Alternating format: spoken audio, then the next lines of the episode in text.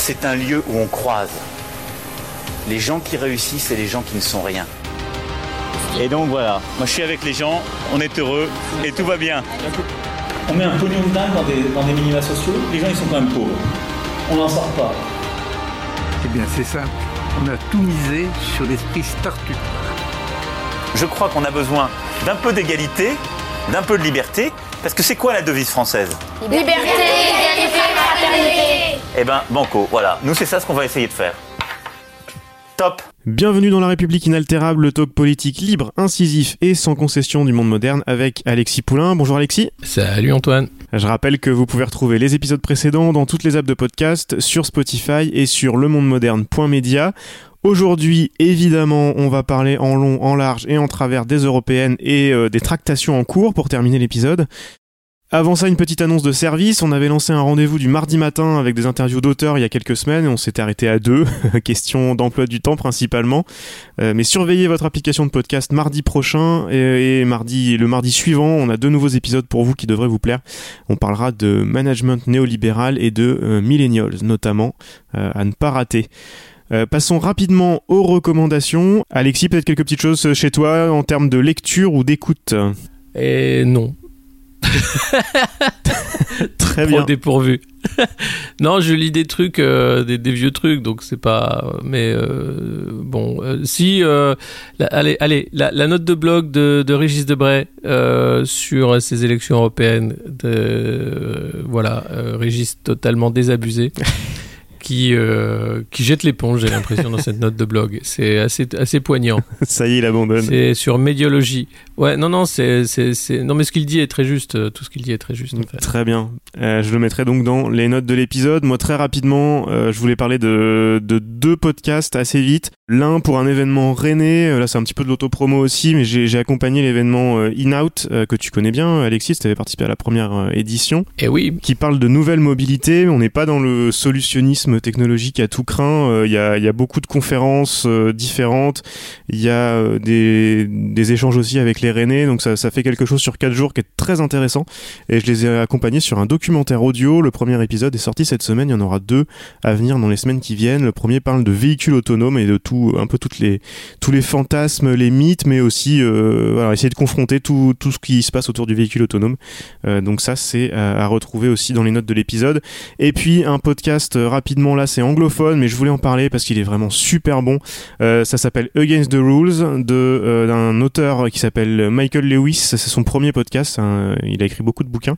Il est parti du constat que les arbitres dans la société américaine, que ce soit dans tous les domaines de la société, passaient un, des, des sales quarts d'heure de- depuis quelques temps et ça allait pas en s'arrangeant. Chaque épisode qui dure entre une demi-heure et trois quarts d'heure parle d'un thème différent. Ça commence par euh, les arbitres en NBA qui se font pourrir par les joueurs, notamment par les stars et par les entraîneurs. Et puis euh, ça, ça parle aussi beaucoup euh, de finances euh, personnelles, de euh, prêts étudiants, de Wall Street, toutes ces choses-là, de linguistes aussi pour euh, à travers la langue.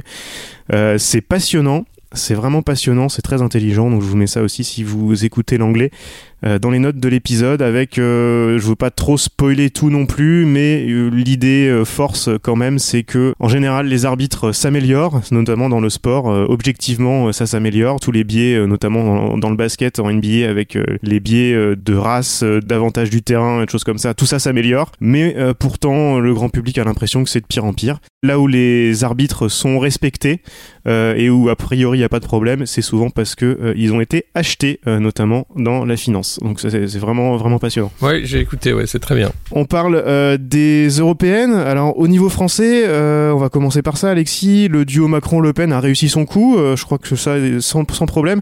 J'étais assez stupéfait moi de la première prise de parole de Le Pen dimanche soir, où j'ai cru entendre Emmanuel Macron à nous expliquer que les Français avaient validé bah, l'état de fait que la vie politique était maintenant bipolarisée entre eux deux et qu'il n'y avait plus trop le choix. Quel est ton sentiment là-dessus? Oui, c'est une belle équipe. C'est, Batman et Robin. hein. C'est le dynamique duo avec la Batmobile qui fonce droit dans le mur. C'est bien fait, c'est ça plaît aux médias, c'est facile à comprendre, ça plaît aussi aux électeurs, c'est facile à comprendre. J'ai écrit euh, dans le Huffington Post d'ailleurs que c'était l'avènement de l'idiocratie euh, parce que c'est euh, en fait une, une liste comme l'autre oublie l'intérêt général dans l'intérêt particulier et c'est ce qui fait d'ailleurs leur succès, c'est qu'ils parlent à, de, petits intérêts faciles pour, pour voter et qu'ils se reposent uniquement sur ces échéances électorales non pas pour construire des programmes, parce que ni l'un ni l'autre n'en ont vraiment. C'est des programmes extrêmement euh, plastiques, flexibles, qui changent au gré du vent. Euh, et on voit bien que euh, maintenant, le pari pour Marine Le Pen, c'est de phagocyter la droite, aidé en cela par Emmanuel Macron, qui va essayer, lui, de, aussi phagocyter la droite. Donc les républicains qui sont mal barrés, avec d'un côté les sirènes du FN qui les draguent, et de l'autre de la République en marche. Et je me demande bien ce qui va rester alors ils cherchent des thèmes, hein, donc euh, la laïcité, les régions, euh, l'emploi, le travail, euh, mais le, voilà le miracle Bellamy n'a pas eu lieu. C'est extrêmement grave pour notre démocratie que le débat soit polarisé à ce point-là et caricatural à ce point-là, parce que le fait d'avoir une gauche en miettes et une droite en miettes fait qu'on a une extrême droite et une droite extrême ou une droite libérale, on va dire, qui se déguise sous des apparats bonapartistes et euh, deux partis qui sont en fait mais euh, tellement bien dans euh, les oripeaux de la Ve République, c'est fait pour eux. alors pas pour le FN parce qu'on a quand même un, système après de, vote qui ne leur permet pas de, mettre autant de députés qu'ils devraient en avoir à l'Assemblée nationale. Mais ça, ça peut très vite changer s'ils deviennent la droite légitime.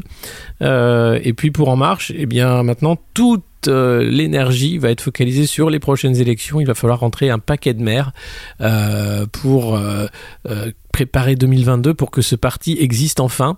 avec bah, maintenant, voilà, ils ont des députés européens, des députés, des sénateurs, des maires. Ils vont en avoir beaucoup plus l'an prochain. Un président. Et si tout reste en l'état, bah, on peut dire que Emmanuel Macron a déjà gagné 2022, honnêtement. Oui, parce que en plus, est-ce que c'est pas mieux pour Macron à, à nombre d'élus égal euh, à peu près au Parlement européen? C'est égal ou à un ou deux près? Je sais plus les, les résultats définitifs entre le Front National. C'est égal. Euh, ouais. En, réalité, le groupe euh, d'Emmanuel Macron centriste va peser beaucoup plus lourd que le groupe de coalition nationaliste. Donc, c'est une victoire pour Emmanuel Macron au Parlement européen. Et, et dans cette idée de, de bipolarisation, est-ce que c'est pas mieux justement à nombre d'élus égal et au niveau européen De toute façon, c'est plus avantageux pour Macron. Est-ce que c'est pas mieux pour lui de finir deuxième? Euh, Ça lui permet d'entretenir la fable euh, du barrage à l'extrême droite et, rallier plein de castors dès le premier tour de la prochaine présidentielle et donc gagner les législatives derrière. Enfin, on, on remet une pièce dans la machine à nouveau finalement. Je, sais pas. Non, je pense qu'il a eu chaud euh, parce que être deuxième, c'était pas évident. Être deuxième avec si peu d'écart, euh, ça passe. Avec beaucoup plus d'écart, ça casse. Et d'ailleurs, c'est pour ça qu'il s'est investi euh, dans la campagne. Que euh, d'ailleurs, la, presse de cour a été euh, si, si gentille sur la dernière ligne droite avec cette tribune dans la presse, avec le clip YouTube, avec tout un paquet de trucs pour dire allez, n'hésitez pas à voter pour l'Europe, votez Macron.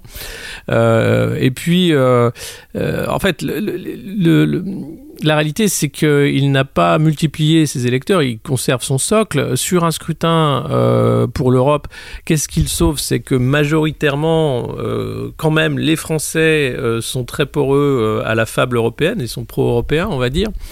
donc, pour beaucoup, bah voilà, voter Macron, c'était voter pour l'Europe, même si tu n'allais pas chercher plus loin. Un peu comme le vote écolo, d'ailleurs, hein, qui est un parti très européen.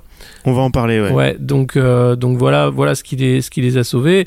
Euh, en réalité, le, FN progresse dans les régions, s'installe et, euh, tout le voilà pour le RN comme pour euh, la République en marche.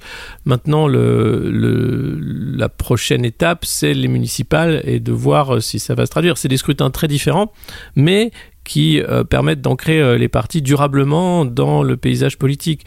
Euh, voilà, donc c'est pour eux, c'est évidemment les deux grands gagnants.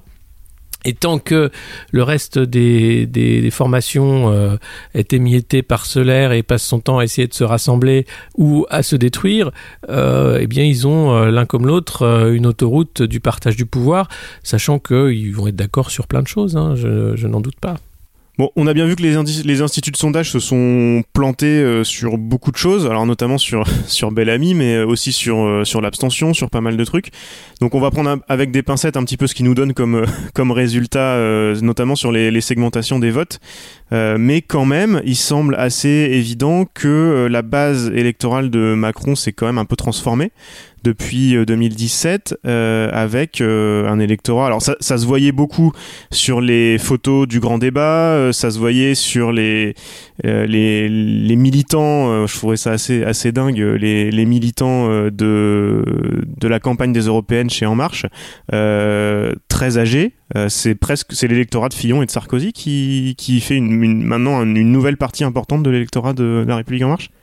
Oui, euh, il s'y est pas trompé d'ailleurs. Il a appelé son parti Renaissance, mais c'est Renaissance euh, de la droite en fait. C'est les plus de 69 ans qui votent euh, majoritairement pour En Marche.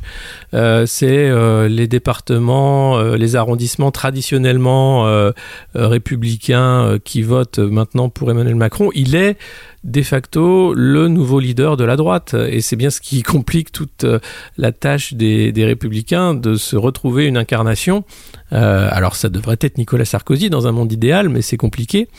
Euh, et donc, eh bien, on en appelle à Gérard Larcher, on essaie de trouver une équipe d'Avengers républicains pour remonter un pôle de droite historique, légitimiste, classique. Mais la réalité, c'est que Emmanuel Macron, dans le cœur des électeurs, oui, c'est lui maintenant la droite, avec Marine Le Pen qui est euh, euh, le côté euh, droite populaire et souverainiste et qui va aussi récupérer de ce côté-là, parce que un Thierry Mariani a commencé le premier à dire bon ben moi je suis plus d'accord, je vois pas ce que je fais dans cette famille politique que sont les républicains, je vais clarifier les choses. La clarification va s'accélérer, j'imagine, avant les municipales parce que l'enjeu il est là. Euh, maintenant, les ténors euh, vont essayer de, de, de s'assurer euh, une mairie euh, ou bien une reconduction euh, au siège de maire et, et, pas, et, à savoir quel sera le parti le plus porteur lors du scrutin de l'année prochaine. Parlons de la gauche, enfin de, de ce qu'il en reste en tout cas. les écolos ont fait un, un score qui était peut-être pas prévu par les instituts de sondage et pas, pas prévu non plus par les observateurs. Au, au moment des résultats, BFM TV avait l'air euh, surpris d'ailleurs parce qu'il n'y avait pas eu spécialement d'événements, de catastrophes climatiques, de choses comme ça au moment de la campagne, mais ça avait l'air d'être important pour les électeurs. Euh, j'ai trouvé, ça assez fou. Ouais, non, bah. Euh, il y, a, y, a, quelque chose aussi d'assez intéressant, c'est que j'ai l'impression aussi que c'était écrit les Verts et qu'il y a eu toute une. Alors on va pas parler de génération, de génération écolo, génération Greta Thunberg ou je sais pas quoi, mais mais c'était écolo, les professions de foi et les bulletins étaient verts euh, donc ils ont fait un bon score. Je schématise un petit peu, mais c'est quand même pas l'écologie euh, révolutionnaire euh, qui va nous faire avancer euh, Jadot et ses copains. Bah, c'est l'écologie historique. Donc ils ont capitalisé sur le fait qu'ils étaient les premiers. Et puis les Verts c'est un parti profondément européen dès sa création. C'est le seul parti qui a toujours eu un groupe au Parlement européen ou quasiment et qui qui a cette vision quand même pan-européenne des choses. Alors après comme le dit Jean-Luc Benamias il y a 50 nuances de Donc on peut pas euh, dire que les verts sont euh, de gauche, de droite. Enfin, ils sont. Euh, vous avez voilà, toutes toutes les, courants de pensée écologiques peuvent se retrouver chez les verts. Les verts de Jadot, eux, sont très macro-compatibles euh, et, et, sont là pour faire avancer des dossiers écologiques euh, avec euh, les, les, les, forces en présence. Le problème, c'est qu'on a des accords internationaux anticlimatiques, qu'on a des pays qui ne vont pas assez vite dans les accords climat, qu'on a des lobbies qui restent très puissants à Bruxelles et qui ne vont pas perdre du pouvoir parce que qu'est-ce qui se passe quand vous avez le renouvellement du Parlement européen? Eh bien, tous ces jeunes députés qui arrivent, certains et nombreux, pour eux c'est leur premier mandat, euh, bah, les lobbies sont très contents de leur expliquer comment ça marche. Euh, euh, et, ils en ont besoin. Et je, ne suis pas contre la politique des lobbies. Le, problème, c'est qu'il faut de la transparence et une limite au pouvoir et à la toute-puissance de, l'argent. Donc, c'est, ce sera sans doute un des grands thèmes, l'écologie. Maintenant, reste à savoir si euh, un commissaire européen ou plusieurs viendront de cette mouvance et s'ils seront euh, plus radicaux ou pas. Euh, reste à savoir qui sera le président de la commission parce que au final, voilà, vous avez un Parlement européen mais c'est le le Conseil, enfin c'est les États qui vont décider qui va être à la tête de la Commission. Alors il va passer devant le vote du Parlement comme tous les commissaires, mais euh, cette façon de faire des lois européennes, euh, elle est très loin du, de la fabrique euh, législative qu'on peut avoir en France ou dans les autres démocraties européennes. Donc c'est euh, euh, c'est particulier. Il faut pas s'attendre à une révolution, comme je l'écrivais dans, dans l'article du, du Huffington. Hein. Ça va être peut-être plus de sujets écolo, mais ça mettra du temps et les cinq ans qui viennent, on a déjà eu cinq ans avec euh, Juncker qui devait euh, être euh, extrêmement politique et sauver l'Europe. On est arrivé au bord du précipice en disant ah l'Europe pourrait exploser, il y a le Brexit, etc. je pense qu'on aura encore d'autres surprises dans ces cinq ans à venir. Le, résultat des Verts et euh, la tentative de René, de la liste Renaissance de Macron de faire de l'écologie là en fin de campagne, ça m'a ça m'a rappelé une petite anecdote euh, que, que, je vais te raconter. Pendant un petit moment, ça m'est arrivé il y a quelques années de venir bosser sur Paris de temps en temps et j'allais souvent dans le Marais et j'aimais bien aller chez Pitzman rue Pavé. Je mhm. sais pas si tu connais. Non. Pour aller manger euh, tout bêtement des falafels et des pâtisseries. et j'y suis retourné il y a pas longtemps et j'ai trouvé la devanture. J'ai pas reconnu la boutique de, l'extérieur parce qu'elle avait été complètement repeinte en vert. Et c'était écrit euh, dessus euh, végan et naturel, euh, un truc comme ça. Et je vois le patron, je lui dis, il y, a quelque chose qui a changé, ça a changé de patron, ça a changé de quelque chose. À l'intérieur, ça avait l'air totalement identique. Et il m'a regardé avec un grand sourire, il m'a fait, non, non, de toute façon, les falafels, c'est végan, il n'y a pas de problème. Mais non, non, mais c'est voilà, c'est du commerce. Et j'ai l'impression, j'ai l'impression qu'on est exactement dans la même. Euh, là, c'est le greenwashing euh, pur et dur. Alors celui, ça, ça le faisait marrer, euh, mais alors, il était tout à fait conscient de ça. J'ai l'impression que les Verts et, Macron, c'est exactement le même système. Mais tout le monde, c'est-à-dire qu'on est dans un monde où, voilà, c'est Netflix et Greta Thunberg qui sont les boussoles. Greta Thunberg, c'est du greenwashing. Elle pose avec Arnold Schwarzenegger, elle fait des beaux discours partout. derrière, c'est une machine à, collecter de la donnée c'est euh, une ONG portée par une boîte de com. Euh, et, les grands sommets, euh, bah, c'est bien, hein, ça fait ça fait des beaux selfies pour le climat, mais c'est pas ça qui fait beaucoup avancer les choses. tout comme le plaidoyer, Greenpeace n'est plus que l'ombre d'elle-même. cette organisation qui faisait des actions et, du plaidoyer hardcore est, l'ombre d'elle-même. Vraiment, on arrive à, des organisations qui font des albums photos pour défendre le climat, mais qui vont faire beaucoup moins que que, ce qui était euh, euh, le cas. Ils sont beaucoup moins entendus également dans le débat. Et il y a une escroquerie fondamentale dans ce qui est en marche. Euh, c'est-à-dire que tous les discours sont totalement contradictoires avec les actes. Euh, juste avant les élections, on vous parle de euh, la montagne d'or en disant qu'on on arrête. En fait, non, on arrête le projet actuel, mais on continue, bien sûr, euh, de, faire un projet minier dans ce coin-là et, d'autres. C'est pareil sur les, énergies. Enfin, on n'investit pas à hauteur de ce qui est attendu pour faire une vraie transition énergétique. Et particulièrement, l'Allemagne est un pays menteur parce qu'il quitte le nucléaire mais ils sont euh, totalement dépendants du charbon ou du gaz russe euh, ou de, du, gaz même fracturé américain euh, et ils vont euh, avoir une facture énergétique qui va exploser dans les années à venir parce qu'ils n'ont pas les moyens d'installer suffisamment de renouvelables tout simplement donc on a on a beaucoup d'effets d'annonce d'effets d'appel mais qui préparent simplement la catastrophe en nous racontant une fable en faisant croire qu'on peut encore agir pour le climat c'est trop tard hein. en réalité le réchauffement est acté et on est incapable de prédire ce qui va se passer une fois que les, les pôles auront euh, fondu ou partiellement fondu.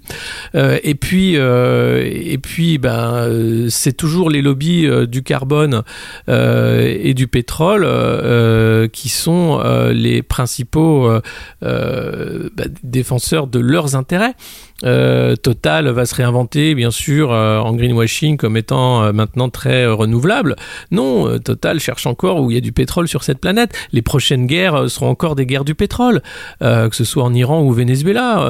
Et, et, et, on en est toujours ramené à, cette triste réalité. tant qu'il y en a, on creuse et on va creuser notre tombe jusqu'au noyau.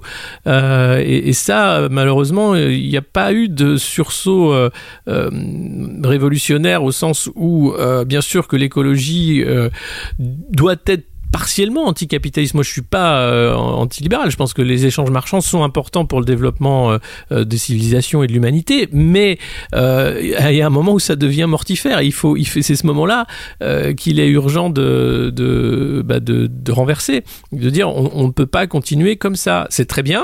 Maintenant, si on veut arrêter, il faut arrêter l'industrie de l'armement. Enfin, il faut, il faut, il faut arrêter de se, se reposer sur cette industrie de l'armement et il faut aussi voir comment on va pouvoir accélérer la transition en tordant le bras des lobbies parce qu'aujourd'hui tout repose sur le bon vouloir euh, et c'est exactement en fait euh, donner euh, les clés du bar à des alcoolos. Et, surtout que eux, les, eux, eux viennent te dire que c'est leur méthode qui vont nous sauver. Donc en plus de donner les clés du bar aux alcoolos, on donne les lances, les lances à incendie aux pyromanes. Il se passe pour l'écologie exactement la même chose qu'il se passe pour la technologie.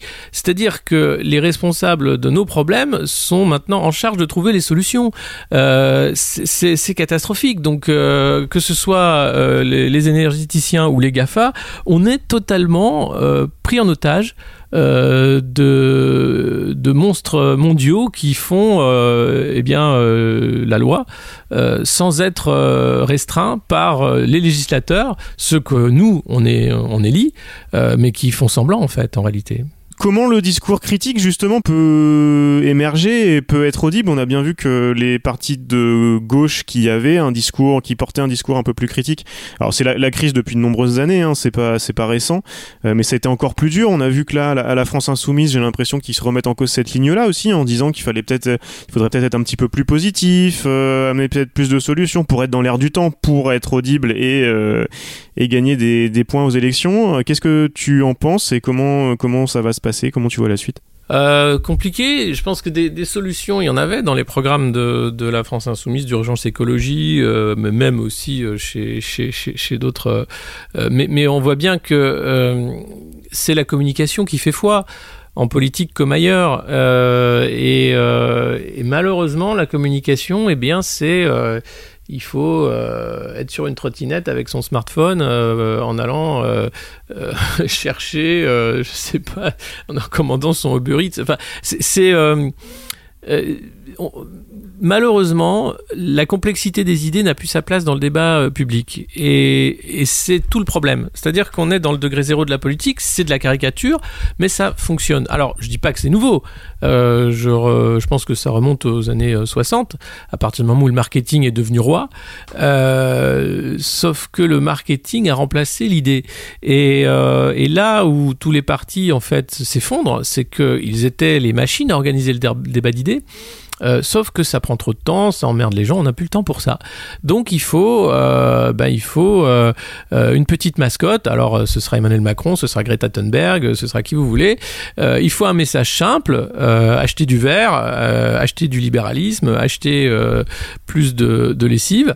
et puis il faut trouver voilà ses, clients et leur vendre le truc. Ça durera un temps, puis après on fera une autre boîte, une autre marque. mais tout ça, c'est de la logique de marché.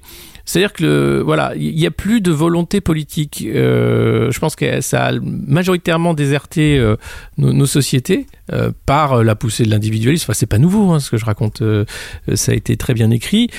par aussi une atomisation de, des consciences dans le communautarisme, dans la façon dont les villes et les campagnes s'opposent maintenant. C'est-à-dire que ce qui faisait nation n'existe plus. on a du mal à se retrouver des points communs.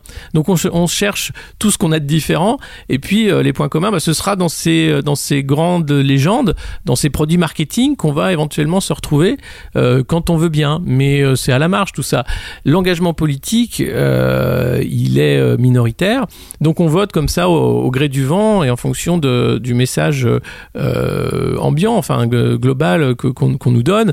alors on va nous vendre, oui, voilà, Donald Trump méchant, Emmanuel Macron gentil euh, et, tout ça sans aller chercher qu'est-ce qu'il y a derrière, qu'est-ce que ça veut dire et pourquoi euh, on arrive finalement à, un système vieux, euh, épuisé, mais qui arrive à tenir façon Walking Dead.